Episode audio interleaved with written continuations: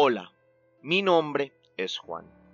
Quiero darte la bienvenida a un nuevo podcast de experiencia paranormal JM. Yo soy miembro de un grupo de internet dedicado al tema paranormal. En este grupo es muy normal ver historias de todo tipo. Hace poco, un chico realizó un post de historias de brujería, lo cual motivó a hacer este podcast. Por eso, el día de hoy tenemos tres historias de brujas y brujería. La primera historia es de Andrea Mora. Yo trabajo en una clínica y en este momento tenemos el caso de una niña a la cual le hicieron algún tipo de brujería. La niña está muy mal y por más exámenes que se le han hecho, los médicos no tienen ni la menor idea de qué es o de qué pueda tener.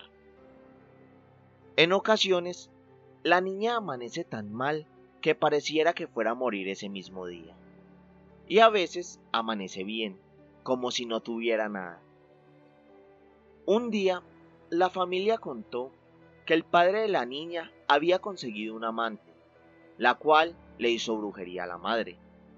Bueno, pues resulta que la madre tenía algún tipo de protección y esto hizo que la brujería rebotara directamente a la niña. Y ese es el motivo por el cual ahora está así.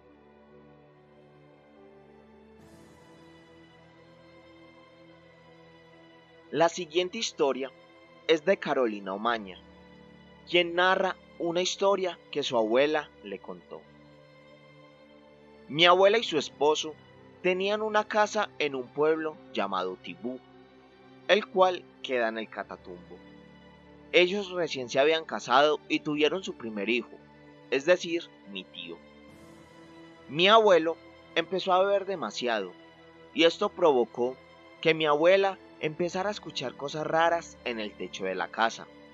Especialmente escuchaba risas y pasos. Un día mi abuela se encontró con un vecino del pueblo y le contó lo que estaba pasando.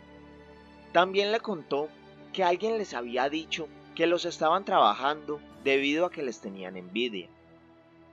Este vecino le comentó que esa misma noche él iba a ir a la casa, pero que sin importar qué, no se fueran a asustar ni tampoco fueran a salir. En efecto, esa noche se escucharon golpes, ruidos y gritos en el techo. Al día siguiente, mi abuela volvió a encontrarse con el vecino, el cual les dijo que empacaran y se fueran lo más rápido que pudieran, ya que los querían ver muertos. Mis abuelos empacaron algunas cosas, tomaron a mi tío y se fueron de ese pueblo. Prácticamente dejaron todo lo que tenían dentro de la casa.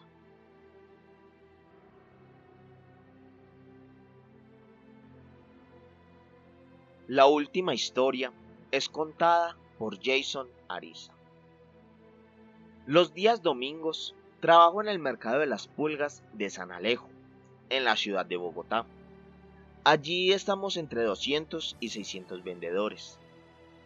Llevo más de dos años trabajando allá, pero nunca me había ido sin vender nada.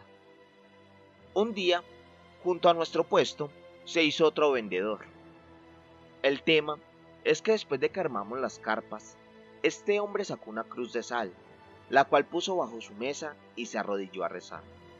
La verdad, no presté mucha atención, solo vi esta acción de reojo, pero lo raro es que por primera vez no vendí absolutamente nada. Pensé que tal vez había sido solo un mal día. Pasó el tiempo y al mes de rotar carpas me tocó al lado del mismo hombre. De nuevo, este realizó el ritual y efectivamente tampoco pude vender nada. Mientras que el hombre sí vendía mucho. Desde ese día, creo que los rezos existen y le huyo a trabajar junto a él. Prefiero llegar más temprano y ver quiénes son mis vecinos antes de montar mi puesto de trabajo.